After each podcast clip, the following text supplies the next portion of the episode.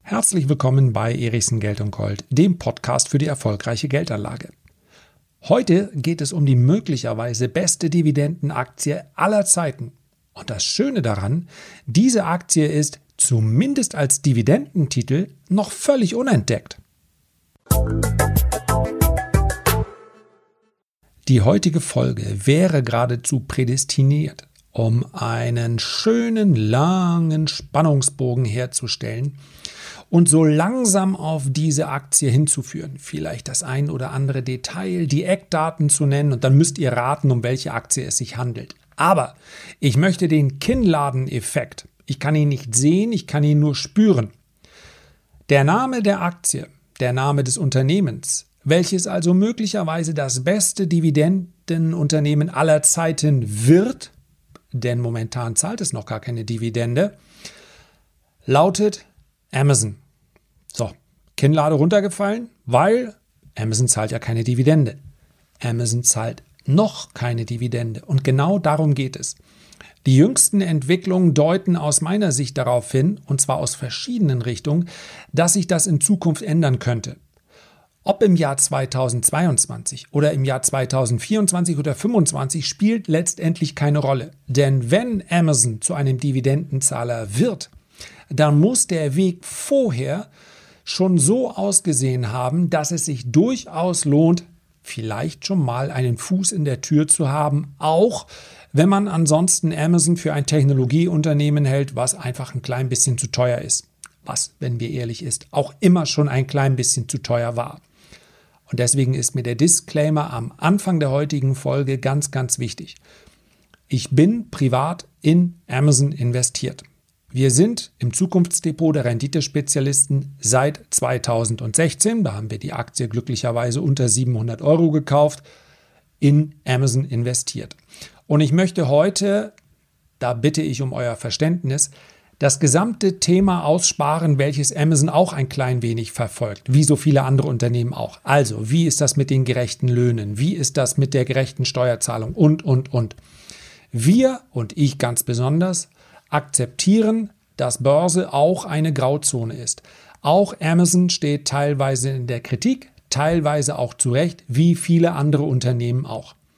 Nur ein Satz dazu. Aus meiner Sicht gibt es hier einen, der mit Abstand die größte Macht hat, um etwas zu verändern an dem Verhalten von Unternehmen. Und das ist der Verbraucher.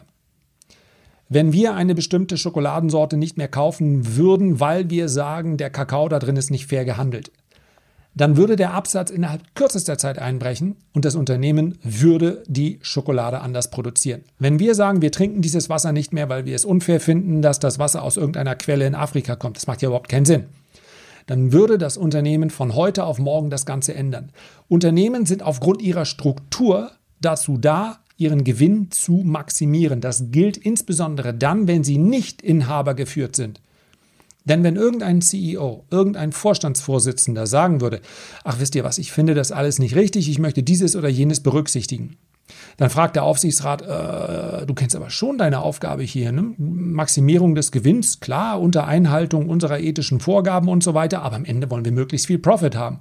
Und wenn der CEO sagt, nö, das ist mir nicht das Wichtigste, Tja, dann ist das genau das gleiche wie mit, dem, äh, mit der Schokolade oder mit dem Wasser, dann ist er am nächsten Tag nicht mehr da. Also, alle Macht liegt beim Verbraucher, zumindest sehr, sehr viel Macht. Schließlich und endlich sind es ja auch Politiker, Aufsichtsbehörden, die die Regularien schaffen und auch die werden häufig gewählt. Also, das nur dazu. Amazon hat sicherlich das ein oder andere, die ein oder andere Baustelle. Und die könnte es auch sein, die zum Rücktritt von Jeff Bezos geführt hat. Habt ihr vielleicht schon mitbekommen im Zuge der Verkündung der geradezu überragenden Quartalszahlen? Wir können mal ganz kurz draufschauen. Ja, Amazon hat die 100 Milliarden Dollar Umsatzmarke ganz locker überschritten. Der Umsatz vierter Quartal betrug 125 äh, Milliarden. Das war gegenüber dem vierten Quartal des Vorjahres ein Anstieg von 44 Prozent. Es gibt nur wenige Startups, die das schaffen. In der Größenordnung ist das beeindruckend. Der Umsatz allein in Nordamerika betrug 75,3 Milliarden Dollar. International lagen die Verkäufe bei ja, knapp 38 Milliarden Dollar, im Übrigen deutlich höher als erwartet. Dann haben wir die Cash Cow Amazon Web Services, wird gleich noch eine Rolle spielen. Umsätze von 12,75 äh, Milliarden. Das klingt relativ bescheiden im Vergleich zu den Umsätzen aus dem E-Commerce, aber die Marge hier ist extrem hoch. Operating Income, so heißt es so schön, war 6,87 Milliarden. Die operative Marge lag bei 5,5 Prozent. Das ist genau das, was man Amazon immer schon vorgeworfen hat. Die Marge sei zu gering. Sie steigt in den letzten Jahren langsam an. Im Übrigen hat man jetzt erwartet eine Marge von 3,7. Tatsächlich war es 5,5 Prozent. Also, das bewegt sich schon in eine ganz andere Richtung derzeit. Die Marge würde natürlich sofort steigen, wenn der Expansionsdrang von Amazon irgendwann mal nachließe. Vielleicht auch deshalb, weil man in Umsatzregionen äh, vorstößt, in denen man einfach nicht mehr zukaufen oder expandieren kann in dieser Geschwindigkeit. Da kommen wir gleich zu, zu dieser Story. Das heißt also, die Zahlen waren absolut überzeugend. Äh, jetzt momentan ist die Aktie, glaube ich, in etwa unverändert gegenüber dem Schlusskurs. Das ist, was die Börse halt draus macht. Ja, die Erwartungen waren sehr, sehr hoch. Der ein oder andere hat vielleicht noch mehr erwartet. Das interessiert mich als langfristiger Investor überhaupt nicht. War ich eigentlich noch beim Disclaimer? Ja, war ich. Das heißt also, ich bin in Amazon investiert, wir sind, viele Leser auch in Amazon investiert. Vielleicht ist meine Meinung also subjektiv. Sie ist sogar sehr wahrscheinlich subjektiv. Für ein Individuum ist es ja immer schwer, eine objektive Meinung ein, abzugeben. Ich bemühe mich, bin mir aber der Tatsache bewusst, dass mir es oft nicht gelingen wird. Dass ich also Dinge vielleicht so sehe, wie es mir passt. Ich bemühe mich, aber das kann ich nur wiederholen, durchaus auch die Dinge zu sehen, die möglicherweise bedrohlich sind für Amazon.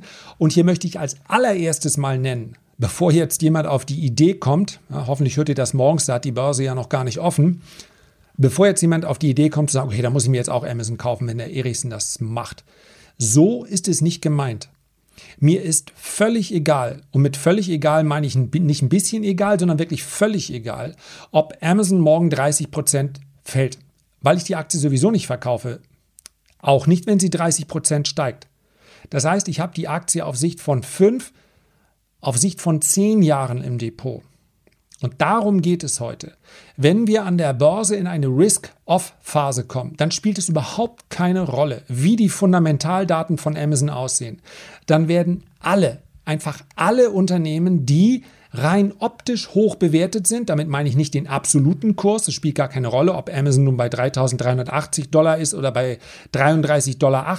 Wenn es einen Split 1 zu 100 gäbe, spielt gar keine Rolle. Es wäre immer noch das gleiche Unternehmen. Es wären nur mehr Aktien würde vermutlich sofort für einen massiven Kursaufschwung sorgen. Ist aber eine andere Story. Auch das wäre ja ein kurzfristiger Effekt. Ich meine, mit optisch hoch bewertet, dass immer noch das KGV 2016, als wir gekauft haben, lag es über 200. Jetzt liegt es knapp unter 40, wenn wir die 22er oder 21er Schätzungen nehmen. Aber immer noch relativ hoch und in einer Phase, in der das Risiko rausgenommen wird, fallen einfach Aktien, die vermeintlich hoch bewertet sind. So langsam finde ich es bei Amazon gar nicht mehr so hoch, denn das Wachstum stimmt einfach auch. Ein KGV ist natürlich bei einem Unternehmen, welches 5% wächst, deutlich niedriger und auch zu Recht als bei einem Unternehmen, was über 40 Prozent Wachstum ausweisen kann. Ändert nichts. In einer Risk-Off-Phase fällt Amazon wahrscheinlich 20 oder 30 Prozent im Kurs. Vielleicht auch 40 Prozent in einem Crash. I don't care. Das ist ganz, ganz wichtig. Das ist alles andere als eine Kaufempfehlung. Das ist mehr ein Denkanstoß bei Unternehmen, gerade wenn man langfristig dort investiert, sich nicht nur vorzustellen, was wird wohl im nächsten Quartal sein, sondern was wird denn in vier oder fünf Jahren sein.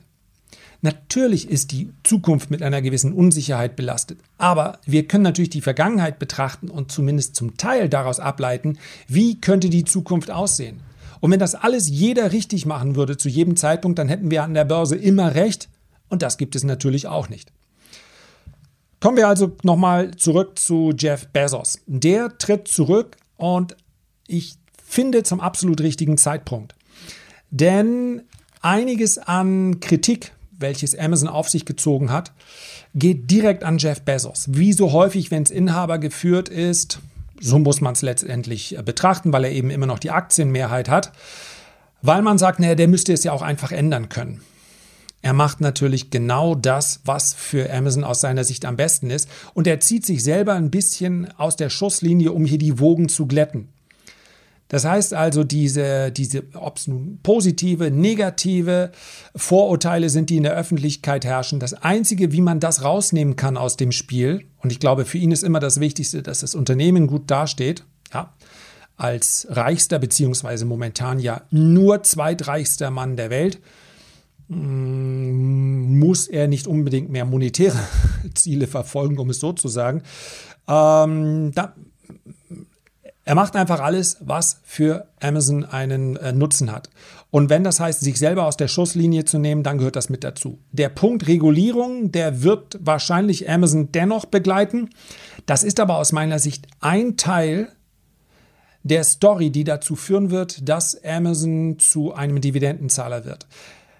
Ob es in den nächsten Monaten passiert oder in den nächsten Jahren. Ich glaube, dass Amazon Web Services, die Cash Cow von Amazon, geradezu prädestiniert ist. Das Wort habe ich heute schon zweimal verwendet, oder? Genau. Ausgegliedert zu werden, separat an die Börse zu kommen. Da genau das wollen die Kritiker ja auch. Nicht den ganz großen Monopolisten, Oligopolisten, sondern die, die Fragmente an der Börse, die sich dann besser regulieren lassen. Das ist im ersten Moment, ich habe es an anderer Stelle schon mal betont, kursfördernd.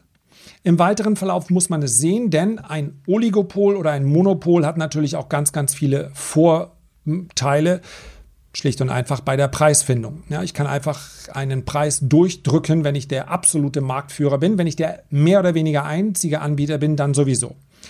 Und insofern kann ich mir das durchaus vorstellen, dass Amazon Web Services an die äh, Börse kommt. Dieser Schritt allein sollte dafür sorgen, dass es eine Aufwertung von 15 bis 20 Prozent des Kurses gibt. So ähnlich wie bei einem Aktiensplit ist das aber ein kurzfristiger Effekt. Darum geht es mir hier nicht. Ich betrachte das Unternehmen als Ganzes. Neu am Ruder, wobei klar ist, und das hat er auch gar nicht bestritten, dass Amazon Gründer Jeff Bezos im Hintergrund natürlich weiter mitwirken wird im Aufsichtsrat. Ähm, neuer Mann am Ruder ist Andy, wie heißt der Andy? Jesse. War bisher, und wieso schließt sich hier der gedankliche Kreis? Genau, war bisher der CEO von Amazon Web Services. Und jetzt möchte ich darüber sprechen, warum Amazon aus meiner Sicht zu einer Dividendenaktie werden könnte wie es kaum eine bisher gibt, beziehungsweise kaum eine gegeben hat. Es gibt ein sogenanntes Dividend Kings Safety Model. Das setzt in Relation beziehungsweise erstellt ein, ein Modell anhand von 73 verschiedenen Faktoren, die am Ende eine Aussage darüber ermöglichen sollen, wie sicher ein Unternehmen auch in Zukunft seine Dividenden zahlen wird. Da spielt natürlich eine ganz, ganz wesentliche Rolle für einen Dividendenanleger, wie sicher ist das Geschäft des Unternehmens, das Geschäftsmodell des Unternehmens. Und es gibt absolute Top-Rated Aktien nach dem Dividend Kings Safety Score. Und die liegen zwischen 81 und 100 Prozent. Und wenn wir Amazon unter diesem Aspekt betrachten, obwohl Amazon noch gar keine Dividende bezahlt, können wir das natürlich machen, dann ist der Score bei Amazon 95 Prozent. Die Wahrscheinlichkeit auf Sicht von 30 Jahren, dass Amazon nach diesen Faktoren in die Pleite rutscht, liegt bei 0,55 Prozent. Die Wahrscheinlichkeit, dass Amazon seine Dividende einstellen muss, hier wird suggeriert, dass das Unternehmen bereits eine Dividende zahlt. Das könnte Amazon ja leicht machen. Liegt ebenfalls bei 0,55 Prozent. Und das ist, äh, ja, das sind absolute Top-Werte. Ich gebe offen zu, niemand kann 30 Jahre in die Zukunft gucken. Wer weiß, vielleicht können wir uns dann beamen, dann wird alles auch ein bisschen leichter. Der Bereich des E-Commerce wird einfacher, wenn ich mich von einem Punkt zum anderen beamen kann. Ich würde aber sagen, wir sind da noch ein paar Jährchen von entfernt. Und warum diese hohe Einstufung von Amazon? Weil Amazon eine unfassbar starke Bilanz hat. Ganz einfach. Amazon hat wahnsinnig viel Cash und generiert jeden, jedes Quartal wahnsinnig viel Cash, obwohl Amazon so viel ausgibt, obwohl Amazon so viel investiert. Amazon hat derzeit auf der hohen Kante, glaube ich, knapp, knapp unter äh, 100, na, knapp unter 80 Milliarden US-Dollar. Das könnten sie von einem Jahr aufs andere verdoppeln und dann verdreifachen und vervierfachen, wenn sie das wollten. Aber ich finde es vollkommen in Ordnung, dass Amazon in dieser Marktphase weiter versucht zu wachsen. Solange noch neue Umsatzfelder generiert werden können und ein Umsatzwachstum von 44 Prozent spricht dafür, dass das noch möglich ist, solange sollte das Geld genau dafür ausgegeben werden und eben nicht für Dividenden. Ich habe da gar kein Problem mit. Das Credit Rating von Standard Poor's beträgt AA-, das von äh, das Fitch Credit Rating A+, Positive Outlook. Das heißt also, auch hier kann man sagen, es gibt praktisch kein Bankrottrisiko. Das klingt jetzt so als, äh, als ein, ein Szenario, welches ja sowieso bei Amazon keine Rolle spielt. Man soll sich aber nicht wundern, es gibt zahlreiche Unternehmen aus dem SP 500, auch aus den Top 20, die deutlich schlechter in dieser Rangliste dastehen, die vielleicht nicht unmittelbar davor stehen, jetzt in die Pleite zu rutschen. Darum geht es gar nicht, sondern einfach nur, dass man schaut, was müsste passieren, wenn, damit bei denen die Sache schlechter läuft. Und da gibt es durchaus Faktoren, aber was soll einfach mal, wenn man draufschaut, ohne jetzt besondere bilanztechnische Kenntnisse, was soll denn bei Amazon passieren? Was soll passieren? Ja, es kann Konkurrenz kommen. Momentan kauft Amazon die einfach immer auf. Ich will nicht bestreiten, dass sich die Welt schneller dreht. Es kann immer irgendetwas passieren. Nur Stand jetzt fällt mir nicht so einfach viel, so viel ein, weil Amazon es auch schafft, wahnsinnig schnell zu wachsen. Wenn wir uns Cash auf der, in der Bilanz angucken, dann sprechen wir von 455 äh, Billionen, also Milliarden. Wenn wir vom Net Cash sprechen, ich will nicht zu sehr in die Bilanz einsteigen, sprechen wir von 375 Milliarden. Also habe ich eben auch Milliarden gesagt? Natürlich immer Milliarden. Ja, Free Cashflow 130 Milliarden. Das sind einfach absolute Superlative. Und da sind wir auch schon beim Punkt. Dieser Cashflow ist so gewaltig groß, dass die Frage ist, wie lange will Amazon das eigentlich noch in Umsatzwachstum reinstecken? Sollen sie noch? Nochmal. 40 oder 44 Prozent Umsatzwachstum, das funktioniert noch, Strategie geht auf. Mach weiter. Hör bloß nicht auf. Hör bloß nicht auf mich, der ich sage, irgendwann könnt ihr mal eine Dividende zahlen. Nein, macht es nicht, solange ihr so wachsen könnt. Das wäre ja, das ist ja Wahnsinn. Das heißt unter dem Strich auch, wenn ich mir die Marge, Margen Entschuldigung, die Marge angucke, ich kriege für einen Dollar, der heute investiert wird, in einem Jahr eineinhalb Dollar wieder raus. Perfekt. Nur, das wird aufhören. Und wenn wir uns anschauen, in welche Regionen Amazon möglicherweise 2025 wächst, dann könnte beispielsweise eine Dividende ausbezahlt werden von 130 Dollar pro Aktie. Und dann wären immer noch die Hälfte dessen, was sie dann zu dem Zeitpunkt einnehmen an Free Cashflow, wäre dann immer noch übrig. Und das wäre mehr als heute. Das ist der Vorteil, wenn man so schnell wächst. Und jetzt kann man sagen, 130 Dollar pro Aktie, wie viel sind das momentan? Ja, das wären momentan rund Palim Palim 3 bis 4 Prozent. Ne? Wenn wir uns allerdings anschauen, wo die Aktie dann stehen sollte, sofern das Wachstum aufrechterhalten wird, sofern man schaut, wie entwickelt sich Preis zum Wachstum. Das können wir uns ja angucken in der Vergangenheit. So und so ist, das, äh, ist der Umsatz gestiegen, so und so ist der Preis mitgestiegen. Dann wird Amazon im Jahr 2025 bzw. 2026, ja, die Dividende wird ja immer fürs Vorjahr ausgeschüttet, dann läge der Kurs von Amazon schon bei über 8000 Dollar. Dann heißt das, dass die Dividendenrendite nur noch bei 1,5 Prozent liegt. Nur für jemanden, der in diesem Jahr kauft oder der 2016 gekauft hat, sieht das natürlich nach einer ganz anderen Dividendenrendite aus. Für diejenigen, die Amazon auch bei 700 Dollar gekauft haben, bedeutet eine Dividende von 130 Dollar dann eben eine Dividendenrendite im zweistelligen Bereich. Und so sollte man das betrachten. Es gibt ja kaum noch jemanden, der Lust hat, so lange zu warten, weil er sagt, ach nö, dazwischendurch ergeben sich andere Chancen. In Ordnung, ich habe nichts gegen die aktive Geldanlage. Im Gegenteil. Aber dann fängt es natürlich wirklich an, Spaß zu machen. Dafür muss man einfach sich erwehren gegen jede Art von Timing. Anders kann ich es nicht formulieren. Wenn die Aktie 30% fällt und ich sage, ah, die fällt jetzt bestimmt nochmal 20% und dann kaufe ich sie aber wieder zurück. Das geht in den allermeisten Fällen schief.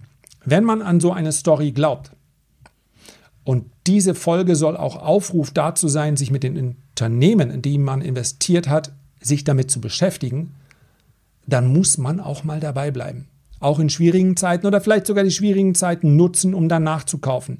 Denn dass die Nachrichten dann, wenn es abwärts geht, nicht freudestrahlend sind, da kommt ja kein Analyst morgens raus und sagt, oh, jetzt ist Amazon viel zu billig. Ja, sagt vielleicht der ein oder andere, aber das Bauchgefühl sagt ja, nee, alles fällt, Amazon fällt bestimmt auch. Ich wusste, irgendwann ist das Kartenhaus. Welches Kartenhaus?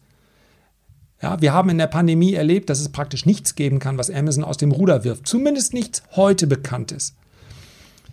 Und unter diesem Aspekt darf man natürlich auch die zukünftige Bewertung betrachten. Das heißt also, wenn ich mir anschaue, wie Amazon derzeit wächst und ich sage, ich traue dem Unternehmen zu, dass sie das noch zwei oder drei oder vier Jahre weiter schaffen, dann kann ich genauso gut argumentieren, dass Amazon heute nicht über, sondern unterbewertet ist. Das ist einfach eine Herangehensweise, die man natürlich auch bei den klassischen Analysen heute wenig findet, weil es immer darum geht, was passiert Quartal auf Quartal bzw. Vorjahresquartal. So tickt die Börse. Das ist aber auch eine, gerade eine Chance für den langfristigen Investor zu sagen, ich entziehe mich dieser kurzfristigen Betrachtung und ich schaue, was ist in fünf Jahren. Wenn du jetzt zu einem ganz anderen Ergebnis kommst, dann ist die logische Konsequenz, nicht in Amazon zu investieren. Dann schau auf andere Unternehmen, wo du dir ein Bild davon machen kannst, wo ist die Aktie, wo ist das Unternehmen 2025, 2026, wie hat sich in der Vergangenheit entwickelt, wie entwickelt sich der Wettbewerb. Das macht ja auch Spaß, daraus etwas zu entwickeln, ein eigenes Szenario zu entwickeln. Und wenn das dann mal aufgeht, ja, ich möchte jetzt gar nicht in irgendeiner Form äh, äh, traurige Gesichter hervorrufen, indem ich sage, wir haben, wie gesagt, Amazon zu unter 700 Euro gekauft. Darum geht es gar nicht. Vielleicht hast du andere Aktien früher gekauft oder vielleicht ist heute der perfekte Kaufzeitpunkt für irgendeine Aktie und du wirst in fünf Jahren drauf gucken und sagen, top, das habe ich gut gemacht. Nur das gibt schon eine gewisse Art von Beruhigung, denn ich halte es derzeit unwasch, für unwahrscheinlich, dass die Aktie nochmal auf 700 Dollar fällt. Mann, ansonsten müsste ich wahrscheinlich all in gehen, aber würde ich wahrscheinlich auch dann nicht machen. Also, ihr wisst, worum es mir geht. Dieser langfristige Blick spielt an der Wall Street derzeit kaum eine Rolle. Und gerade deshalb ist er so interessant. Und das fünfte, der fünfte Punkt, der aus meiner Sicht dafür spricht, dass man sich Amazon zumindest mal anschauen kann oder dass man sich Unternehmen allgemein unter diesem Aspekt anschauen kann, ist, dass es nur ganz, ganz wenige Unternehmen gibt letztendlich, bei denen man eine so langfristige Story spielen kann. Denn wenn wir ehrlich sind, wir müssen da auf die Marktführer von heute schauen. Die Marktführer von morgen zu bestimmen, ist auch eine Disziplin, aber deutlich schwieriger. Etwas einfacher ist es, für den Anfang zumindest, zu sagen, wer ist denn eigentlich heute Marktführer? Denn Marktführerschaft wird derzeit nicht übermäßig hoch bewertet. Wachstum wird derzeit hoch bewertet. Marktführerschaft, ein Burggraben um sich rum, hm, kommt drauf an. Allgemein sind Dividendenwerte derzeit nicht so en vogue. Das kann sich aber durchaus mal ändern. Also, schaut euch die Marktführer an und überlegt euch, wer wird in fünf Jahren auch noch Marktführer sein. Das allein ist nämlich ein riesiges Asset. Und zum Schluss nochmal der Disclaimer, das hier, auch wenn es in der ganzen Folge darum ging, ist keine Aufforderung, jetzt die Amazon-Aktie zu kaufen. Vielleicht fällt sie morgen 30 Prozent, vielleicht steigt sie morgen 30 Prozent. Ich wiederhole, I don't care. Herzlichen Dank für deine Aufmerksamkeit. Ich freue mich, wenn du auch beim nächsten Mal wieder mit dabei bist und wünsche dir bis dahin eine gute Zeit. Dein Lars.